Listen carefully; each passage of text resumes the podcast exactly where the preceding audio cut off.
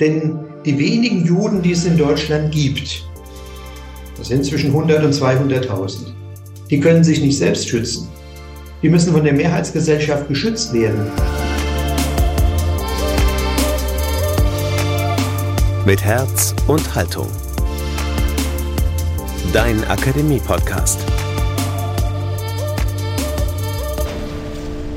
Nie wieder ist jetzt, was Christen und Muslime in Deutschland für den Schutz jüdischen Lebens tun können. Hallo, hier ist der Podcast aus der Katholischen Akademie im Bistum Dresden-Meißen, euer Input zu den großen Themen unserer Zeit aus Religion, Politik, Kultur und Gesellschaft. Mein Name ist Daniel Heinze, herzlich willkommen. Am 7. Oktober überfielen Terroristen der Hamas israelische Städte und Kibbuzim rund um den Gazastreifen und töteten über 1400 Menschen. Eine Reaktion darauf war eine Welle der Solidarität in vielen, nicht nur westlichen Staaten.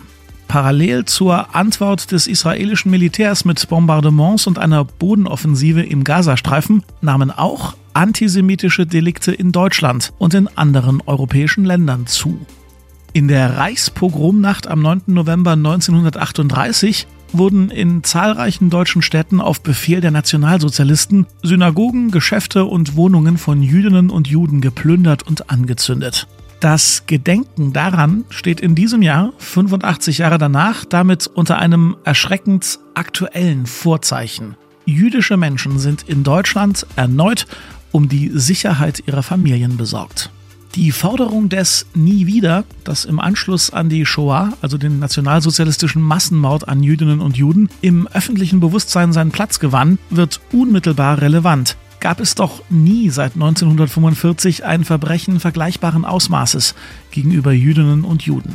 Wie sich dieses Nie wieder aus muslimischer und christlicher Sicht konkret als Kampf gegen Antisemitismus und als Einsatz für den Schutz jüdischen Lebens in Deutschland ausbuchstabieren lässt, Darum geht es heute hier bei uns. Meine Kollegin Karin Wollschläger hat dazu in dieser Woche mit Ayman Masiek gesprochen, dem Vorsitzenden des Zentralrats der Muslime in Deutschland. Und mit Ulrich Neimeyer, dem Bischof von Erfurt und dem Vorsitzenden der Unterkommission für die religiösen Beziehungen zum Judentum in der Deutschen Bischofskonferenz. Los geht's jetzt mit dem Gespräch mit Bischof Neimeyer und dann folgt in einer guten Viertelstunde das Interview mit Ayman Masiek.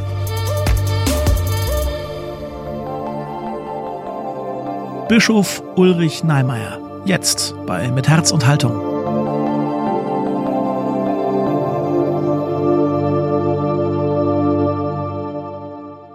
Der Präsident des Zentralrats der Juden in Deutschland, Josef Schuster, schrieb vor wenigen Tagen, der 7. Oktober 2023 sei, Zitat, das Pogrom unserer Zeit, der blutigste Tag für Jüdinnen und Juden seit der Shoah. Zitat Ende. Auch in Deutschland hätten jüdische Eltern inzwischen Angst, ihre Kinder zu Schulen zu schicken, geschweige denn zum Sport. Was macht das mit Ihnen, wenn Sie das hören, Herr Bischof Neimeyer? Mich erschüttert das sehr. Äh, zunächst mal dieses furchtbare Massaker am 7. Oktober, aber auch die Auswirkungen, die es hat für die Juden, die hier bei uns leben. Wir hatten in Zusammenhang mit unserer Unterkommission für die religiösen Beziehungen zum Judentum, eine Unterkommission der Bischofskonferenz, ein Treffen mit Rabbinern in Frankfurt am Freitag. Und sie haben uns das sehr anschaulich geschildert, welche konkreten Sorgen und Ängste die Juden haben, was sie erleben an Beschimpfungen äh, oder etwa die Davidsterne, die an Wohnungen angemalt werden das versetzt sie wirklich in Angst. Und was äh, das für mich noch schlimmer macht, ist, dass sie sagten, in Deutschland sei es eigentlich noch am besten. Also in anderen europäischen Ländern ist die Gefährdung wesentlich konkreter und ist auch schon wesentlich mehr auch an physischen Übergriffen passiert. Und das finde ich erschreckend, was da zutage tritt an Antisemitismus. Auf einmal vereint sich der muslimische Antisemitismus mit dem deutschen, den wir gern als rechtsradikal bezeichnen, aber ich bezeichne ihn lieber mit dem deutschen Antisemitismus.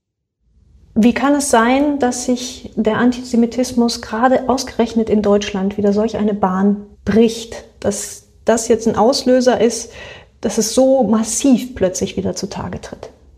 Und da kommen zwei äh, Strömungen zusammen. Das eine ist der Antisemitismus in der muslimischen Welt, äh, der ja auch bei Kundgebungen äh, zum Ausdruck gebracht wird, dass schon am Samstag, dem 7. Oktober selbst Freudentänze bei uns äh, auf deutschen Straßen stattgefunden haben, dafür, dass dort Juden umgebracht worden sind und die großen Demonstrationen, die man sieht und auch äh, die Tatsache, dass solch ein Antisemitismus und Anti-Israel-Haltung, das gehört aber äh, in der muslimischen Welt zusammen, dass äh, der jetzt geschürt wird, auch etwa von Präsident Erdogan in der Türkei. Es leben bei uns sehr, sehr viele Türken äh, und sie werden dadurch sicher beeinflusst.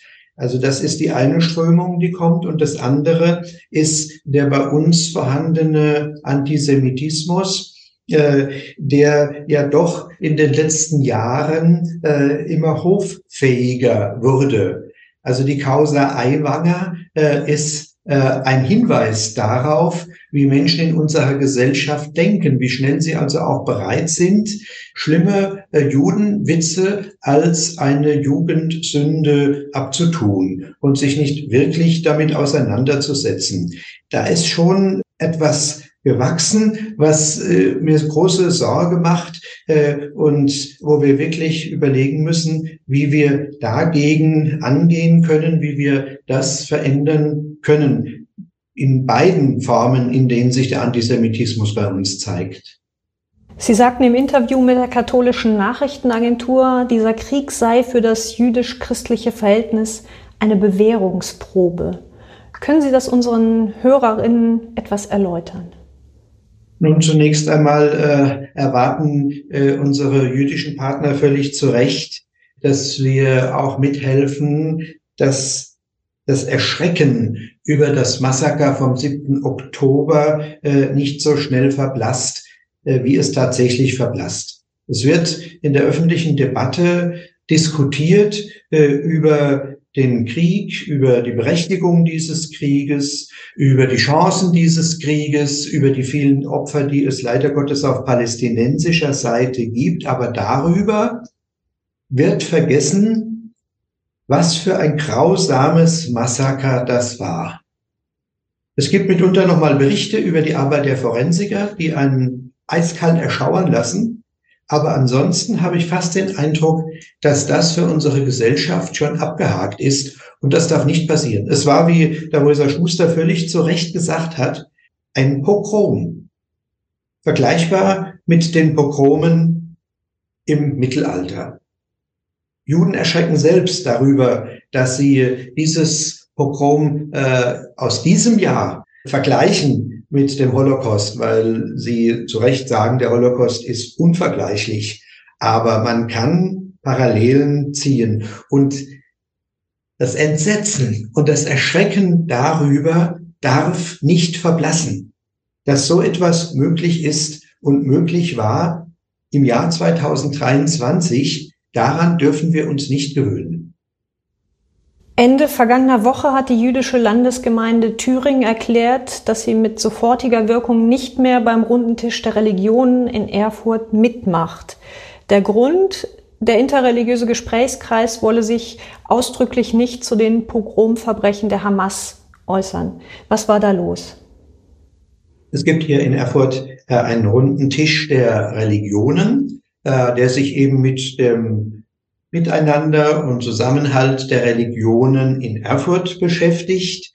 Eine gute und sinnvolle Einrichtung und nun war ein Treffen geplant und äh, derjenige, der die Einladungen dann verschickt, hat da äh, geschrieben, man wolle sich aber nicht über internationale Politik austauschen.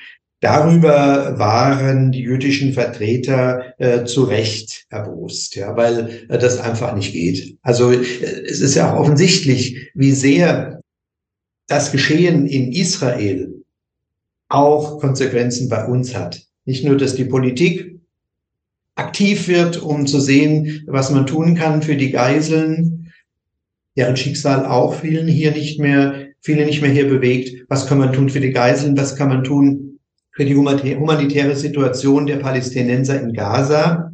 Aber das ist nicht nur eine Frage der Politiker, die sich nun damit beschäftigen, sondern es hat konkrete Auswirkungen bei uns, wie ich bereits sagte, dadurch, dass Juden berechtigte Angst haben, dass sie nur zur Synagogengottesdienst gehen, wenn ein Polizeiauto vor der Tür steht, was ihnen eben die Sicherheit vor einer Attacke gibt.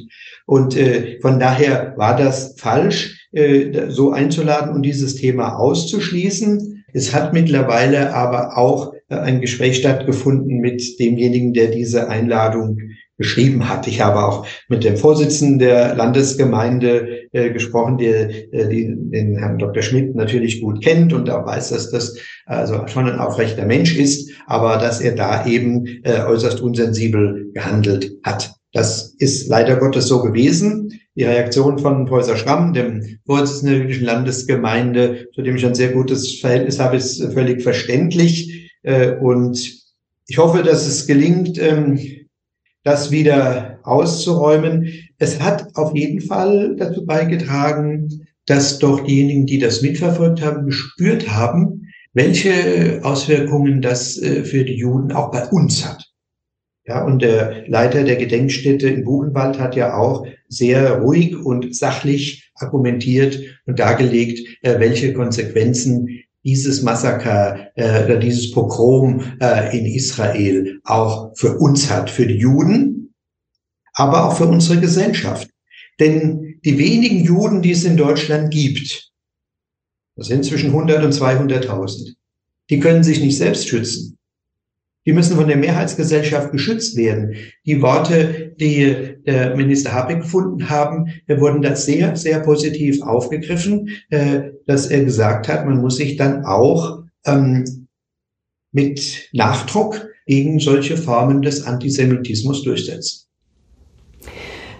Sie betonen ja immer wieder, auch in Ihrer Aufgabe als Beauftragte der Bischofskonferenz für die Beziehung zum Judentum, dass den Christen, den Kirchen eine besondere Verantwortung zufällt im Kampf gegen den Antisemitismus. Können Sie das vielleicht noch mal ein bisschen erläutern?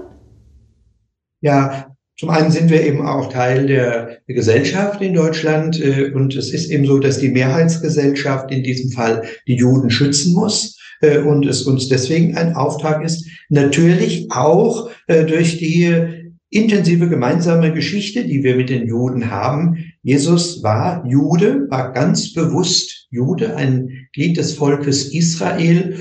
Und äh, das Zweite Vatikanische Konzil hat eine neue Sichtweise auf das Judentum entdeckt, hat äh, entdeckt, dass äh, der Bund, den Gott mit Israel geschlossen hat, nicht gekündigt wurde, dass Gott diesen Bund auch nicht bereut hat, sondern dass er weiterhin besteht. Das Volk Israel ist im Bund mit demselben Gott wie wir. Der Gott und Vater Jesu ist der Gott Abrahams, Isaaks und Jakobs. Und äh, das dürfen wir nicht vergessen. Das ist eine ganz wesentliche Grundlage, die uns mit den Juden verbindet. Papst Johannes Paul II. hat das Wort von den älteren Brüdern geprägt. Man kann natürlich auch sagen, die älteren Geschwister äh, im Glauben. Also das ist schon äh, eine ganz wichtige Verbundenheit, äh, die uns mit den Juden verbindet. Und wir müssen natürlich auch eingestehen, dass das den Christen leider Gottes nicht immer so bewusst war. Dass andere Strömungen in der Theologie, die äh, von den Juden als Gottesmördern gesprochen haben, von den verstockten Juden, mitunter die Oberhand gewonnen haben äh, und man den, die Schuld am Tod Jesu den heute lebenden Juden in die Schuhe geschoben haben oder den zu dieser Zeit lebenden Juden.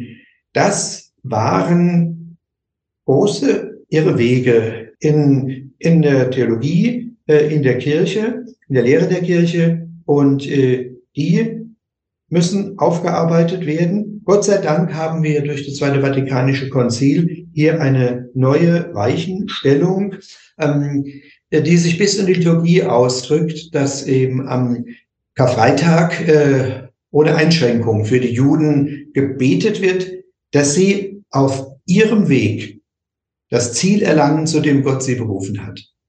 Ja, also dass wir davon ausgehen und sicher sind, die Juden haben einen Weg zum Heil, zum Leben, Das ist theologisch nicht ganz so leicht zu verstehen. Äh, da müssen wir auch den Exklusivitätsanspruch äh, des christlichen Heilsweges nochmal überdenken. Äh, aber Gott lässt sein Volk nicht, auch das Volk des alten Bundes nicht fallen. Und das ist die Grundlage des heutigen Verhältnisses zu den Juden. Und das ist die Grundlage, auf der auch Geschichte aufgearbeitet werden muss. Der Nahostkrieg ist ja auch Thema auf Schulhöfen und in Schulklassen. Und da bricht sich eben auch Antisemitismus seine Bahn. Wie sollte etwa der Religionsunterricht darauf reagieren? Der Religionsunterricht sollte einmal äh, eben hervorheben, dass Jesus selbst ein Jude war und dass das nicht nur etwas war, was so ganz zufällig ihm war, weil eben seine Eltern ihn haben beschneiden lassen, äh, ohne dass er da gefragt wurde und dass er eben Jude geworden, ja, so wie ja manch einer einfach sich als Katholik oder als Protestant vorfindet, sondern Jesus war sehr bewusst und sehr überzeugt Jude. Das muss man wissen. Er hat sehr darunter gelitten, dass es ihm nicht gelungen ist, äh, alle Juden für die Botschaft des Evangeliums zu gewinnen. Und äh, das ist einmal das Grundlegende, diese Bibelstellen auch den Schülern nahezubringen.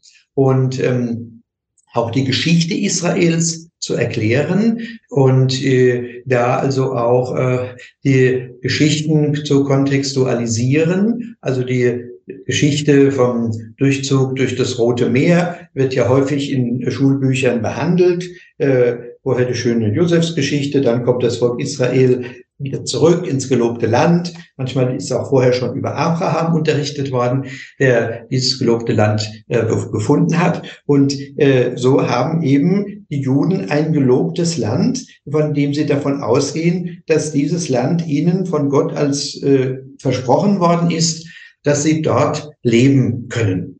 Und äh, die Geschichte dieses Landes ist äußerst wechselhaft. Und äh, es ist wohl äh, kein äh, Volk, das also seine Geschichte so reflektiert wie die Juden schon immer. Äh, also wenn äh, es feindliche Übergriffe gab und die Juden verloren haben, oder waren ja auch eine Zeit lang im Exil, durften gar nicht im Land sein, haben sie das immer reflektiert in ihrem Verhältnis zu Gott und das tun sie bis heute. So sehr sind sie mit diesem Land verbunden und deswegen muss es einfach einen Weg geben, dass Juden, die es möchten, in diesem Land leben können. Was Sie jetzt beschrieben haben, mag einem Antijudaismus entgegenwirken, aber wir haben es hier ja mit einem Antisemitismus von einem etwas größeren Kaliber zu tun. Ja, da geht es natürlich dann äh, um, um äh, noch weitere Dinge. Also äh, geht natürlich in den Bereich des Rassismus hinein geht aber auch, was ja auch sehr gefährlich ist, ähm, den Bereich von Verschwörungstheorien, dass man meint, dass eben Juden äh, immer irgendwie äh, zusammenhängen und ohne dass man es weiß, Beziehungsgeflechte gestrickt haben, die dann wirken, ohne dass man als nicht Eingeweihter diese verstehen kann. Da kann man im Religionsunterricht dann darauf hinweisen, das ist zumindest für die Oberstufen interessantes Thema, wer Jude ist. Also, dass man Jude von Geburt ist. Wenn die Mutter eine Jüdin ist, dann ist man selbst ein Jude. Gleich, welche Religion man hat. Oder ob man überhaupt eine hat. Man ist von Geburt an äh, diesem Volk zugehörig. Und das ist äh, ein, ein Selbstbewusstsein für Juden, äh, dass man auch, dem man auch erstmal nachgehen muss, dass man auch erstmal verstehen muss. Wir haben äh, hier in Erfurt ein katholisches Gymnasium, äh, das nach der heiligen Edith Stein benannt ist. Die ist natürlich ein sehr gutes Beispiel, um das auch Schülerinnen und Schülern zu vermitteln, dass da eine junge Frau Atheistin war, aber eine jüdische Mutter hatte. Sie ist dann, hat zum Glauben gefunden. Sie ist Karmelitin geworden und dennoch von den Nazis als Jüdin in Auschwitz verpasst worden. Und das äh, zeigt eben diesen Zusammenhang äh, quasi einer Abstamm Abstammung äh, eines Volkes, äh, unabhängig vom Bekenntnis, das man persönlich hat. Äh, das äh, ist wichtig, allen zu vermitteln. Ja, äh, man erlebt es häufig, dass äh, nicht von Juden gesprochen wird, sondern von Menschen jüdischen Glaubens. Nicht alle Juden sind jüdischen Glaubens. Und äh, es ist auch wichtig zu verstehen, dass, dass das so ist und was das für einen Menschen bedeutet, ja, wenn er ähm, so äh, wegen seiner Abstammung zu einem Volk gehört, äh, das häufig in der Geschichte ähm, Ablehnung erlebt hat. Und natürlich verbindet so etwas auch die Menschen untereinander. Das kann man schon sagen, dass Juden sich dessen bewusst sind, dass sie Juden sind äh, und dass sie von daher auch ein besonderes Verhältnis zu anderen Juden haben. Vielen Dank, Herr Bischof Neimeyer, für das Gespräch. Bitte schön.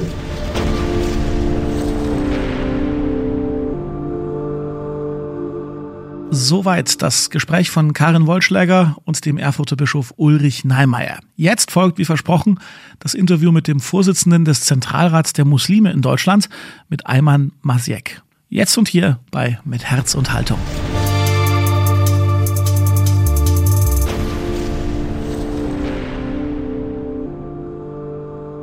Herr Masiek, was ist Ihr erster Impuls, wenn Sie in den Nachrichten jetzt Bilder von arabischen Jugendlichen sehen, die sich Adolf Hitler zurückwünschen und vergaß die Juden rufen? Ja, äh, vor allen Dingen Ekel und Abscheu. Äh, und das Zweite ist, dass äh, ich äh, allgemein in den letzten Wochen beobachte, dass sich eine Reihe von extremen und auch extremistischen Gruppen zu Wort melden und die den Nahostkrieg als Projektionsfläche für ihre für ihre ja kranken und auch Gedanken oder auch Ideologien ähm, nutzen, um die weiterzugeben. Also das erleben wir gerade in den jetzigen Zeit, dass plötzlich äh, äh, Dinge ja ausgesprochen werden ähm, auf verschiedensten Seiten, die man sich vorher nicht getraut hat zu sagen. Das ist wirklich äh, sehr verabscheuenswürdig, muss ich sagen. Die Islamverbände, auch der Zentralrat der Muslime, wurden kritisiert, anfangs den Terror der Hamas nicht eindeutig genug verurteilt zu haben. Seitdem kommen Sie, Herr Masiek, kaum noch nach mit der Beteuerung des Gegenteils. Haben Sie den Eindruck, das wieder eingefangen zu haben oder bleibt ein Misstrauen? Hm, ich habe äh, das, das Entscheidende ist, dass wir keine Beteuerung gemacht haben, sondern dass wir am Sonntag selbst, obwohl wir den Ausmaß, das Ausmaß des äh, der Terroranschläge, muss man ja sagen, von Hamas äh, nicht absehen konnten, äh, das schon verurteilt haben. Dennoch äh, haben wir seinerzeit das zu Recht äh, im Kontext der einer, äh, einer Ostkonfliktsituation, die es seit äh, ja, über 70 Jahren gibt und die nicht gelöst ist, gesehen. Heute würde ich das äh, trennen und würde dann leider der erwartete Gegenschlag mit inzwischen fast 10.000 Toten in Gaza, würde ich dann entsprechend auch äh, als eine Pressemitteilung in einer Pressemitteilung bearbeiten. Dieses Misstrauen ist nichts Neues, haben wir in verschiedensten Kontexten in den Jahren zuvor immer wieder erlebt. Und wir haben tatsächlich sowas wie so ein, ja, wie so eine Situation wie beispielsweise 9-11, wo wir äh, Misstrauen oder auch wo äh, eben äh, beschrieben Gruppen oder Stellen, die sich Dinge sonst nicht trauen zu sagen, jetzt sich trauen und die Hemmschwellen weiter gesenkt werden auf diesem Weg. Das ist äh, eine sehr gefährliche Situation, weil diese Gruppen, egal welche, haben nicht im Mittelpunkt wie wir den Zusammenhalt der Gesellschaft, den Frieden der Gesellschaft und vor allen Dingen, was uns jetzt auch vereint. Äh, und das habe ich in den vielen Gesprächen mit äh, den äh, jüdischen Geschwistern, ob das äh, bei einem Besuch beim Schabbat war oder ähm, einen Solidaritätsbesuch in, ander, in, in verschiedenen Synagogen äh, oder das Gespräch, äh, persönliche Gespräch erlebt,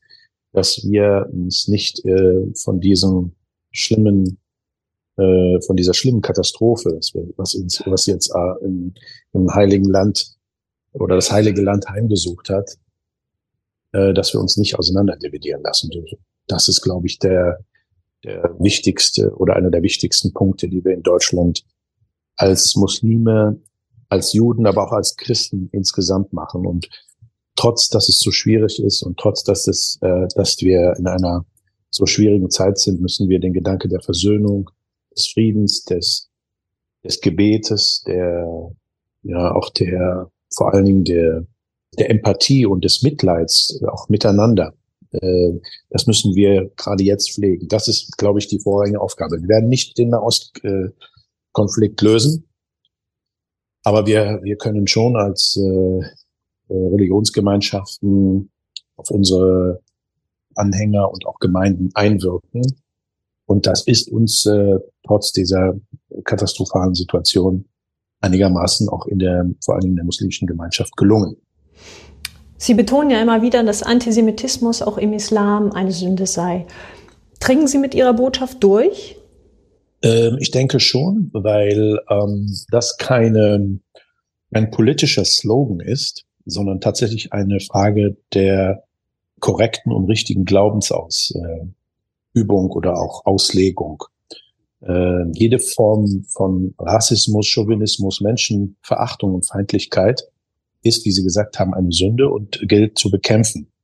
Und äh, insbesondere Menschen äh, äh, mit äh, jüdischen und christlichen Hintergrund sind uns ja nochmal besonders nah, weil sie mit einer Offenbarung versehen sind, wie wir es im Koran immer wieder gelehrt bekommen haben. Und deswegen wird, werden Juden und Christen ja auch explizit erwähnt in den unterschiedlichen Kontexten als Geschwister im Glauben, dass wir sie besonders äh, hier einbeziehen. Und wer das nicht tut und wer versucht eben einen äh, politischen vor allen Dingen Konflikt, der nicht gelöst ist, auszunutzen, um äh, gegeneinander auszuspielen, der handelt, äh, wenn er sich denn Muslim bezeichnet, in erster Linie gegen seinen eigenen Islam und Glauben.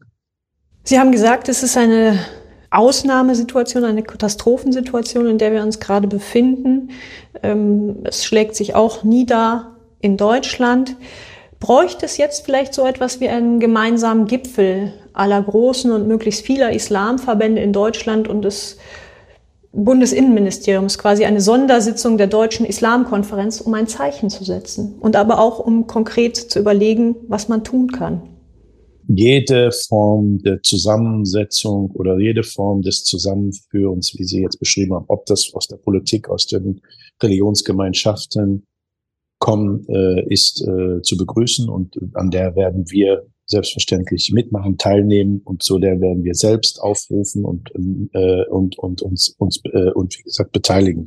Letzte Woche war ich bei einem Gipfeltreffen, der ja, wenn man so viel äh, Frieden, äh, ein Friedens Friedenstreffen, ein Friedensgebetstreffen in Köln, haben wir ähm, äh, gemeinsame auch Gebete aus aus der Tora, aus dem Koran oder auch aus dem aus dem äh, Evangelium gelesen das sind Dinge, die, die wir jetzt brauchen.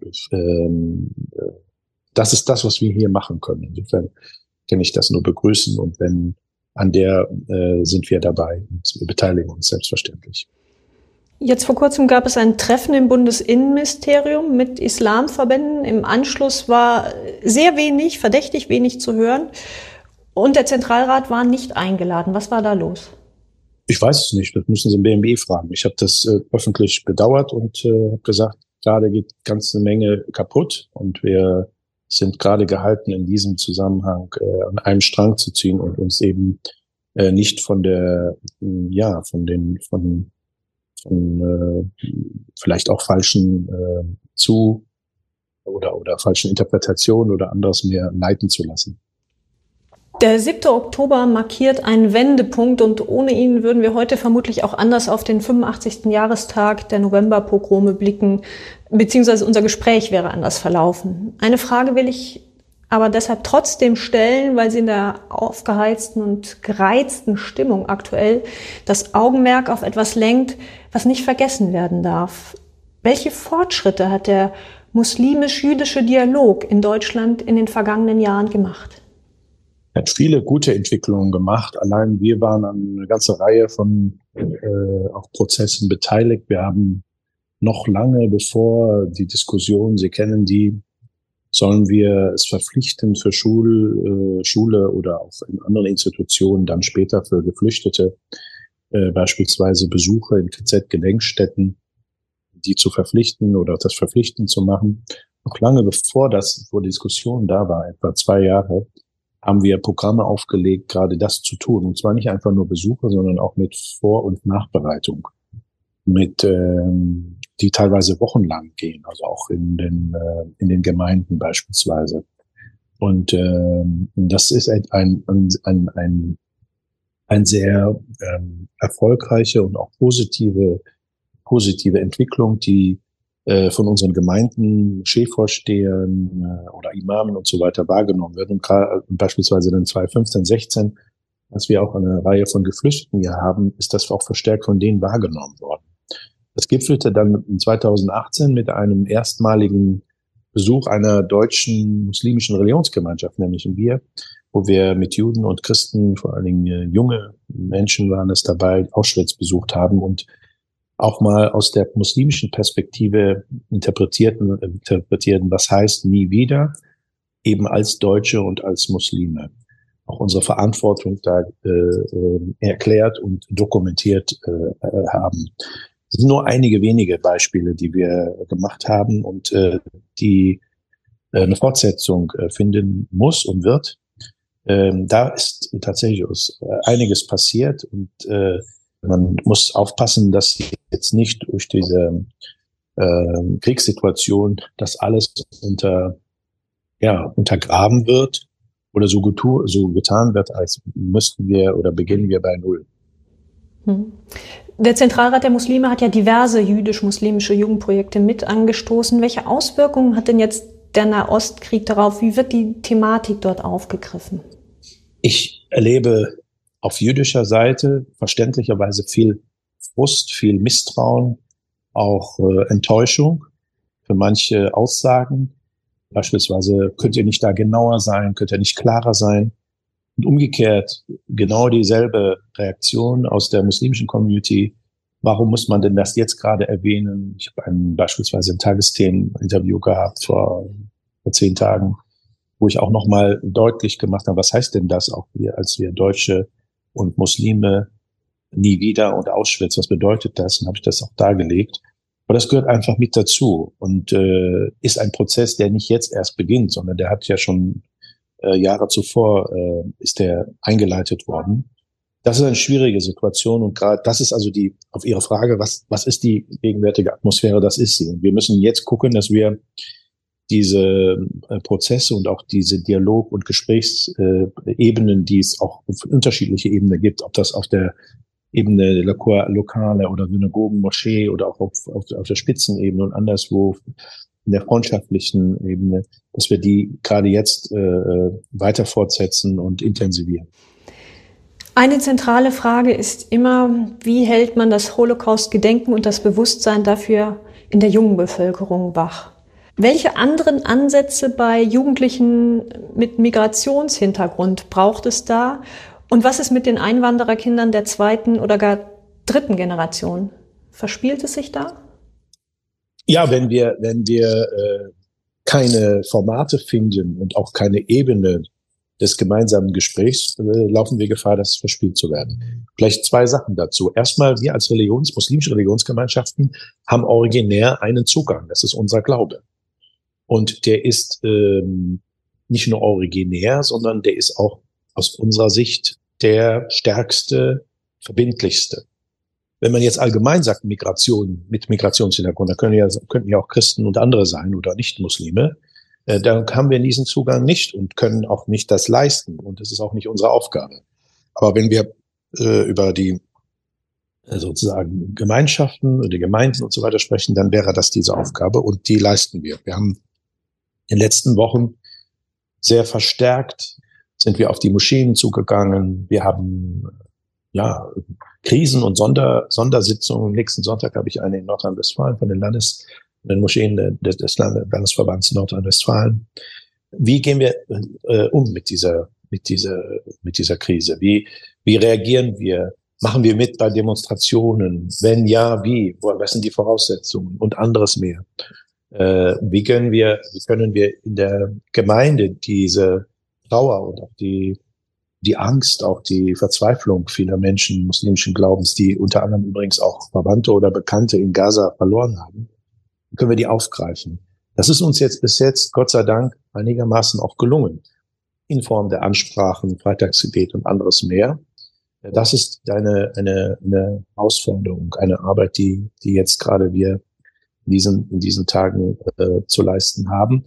Aber wir haben viele Menschen äh, mit Migrations- oder Vordergrund, wie auch immer, die erreichen wir nicht. Und äh, wir haben eine allgemeine Diskussion, dass all das, äh, was da aus diesem Spektrum kommt, äh, dann eins zu eins als Kritik umgemünzt wird an die muslimischen Verbände. Da macht man sich zu einfach. Dann passiert genau das, was wir eigentlich nicht wollen, nämlich dass wir, dass es, dass wir nicht eine, einen lösungsorientierten Ansatz fahren, sondern eben eine Sündenbock-Diskussion. Und die hilft niemand weiter. Äh, ich korrigiere, sie hilft schon weiter. Das sind nämlich die Extremisten. Die wünschen sich durch eine Diskussion, damit eben die Gesellschaften weiter auseinanderdriften. Herr Masiek, haben Sie ganz herzlichen Dank für das Gespräch. Bitteschön.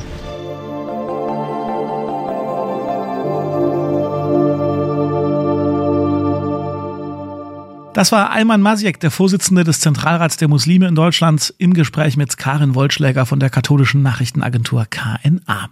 Falls ihr diesen Podcast hier direkt am Tag seines Erscheinens hört, also genau am 9. November, dann hier noch ein tagesaktueller Tipp für euch. Auf das nationalsozialistische Menschheitsverbrechen, die Shoah, blickt heute Abend eine Veranstaltung der Katholischen Akademie in Dresden zurück.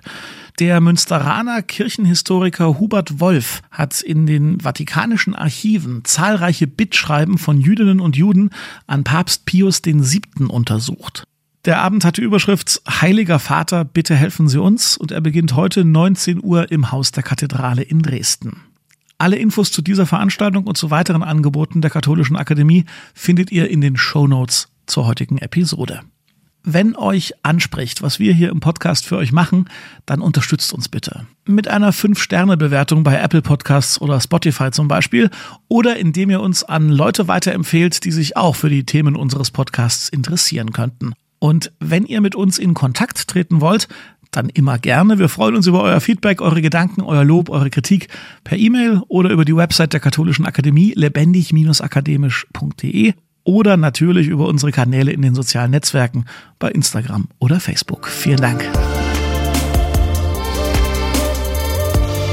An der heutigen Folge mitgearbeitet haben Karin Wollschläger, Thomas Arnold, Jonathan Burger, Emily Siegel und ich. Mein Name ist Daniel Heinze. Tschüss und bis zum nächsten Mal. mit Herz und Haltung. Dein Akademie-Podcast.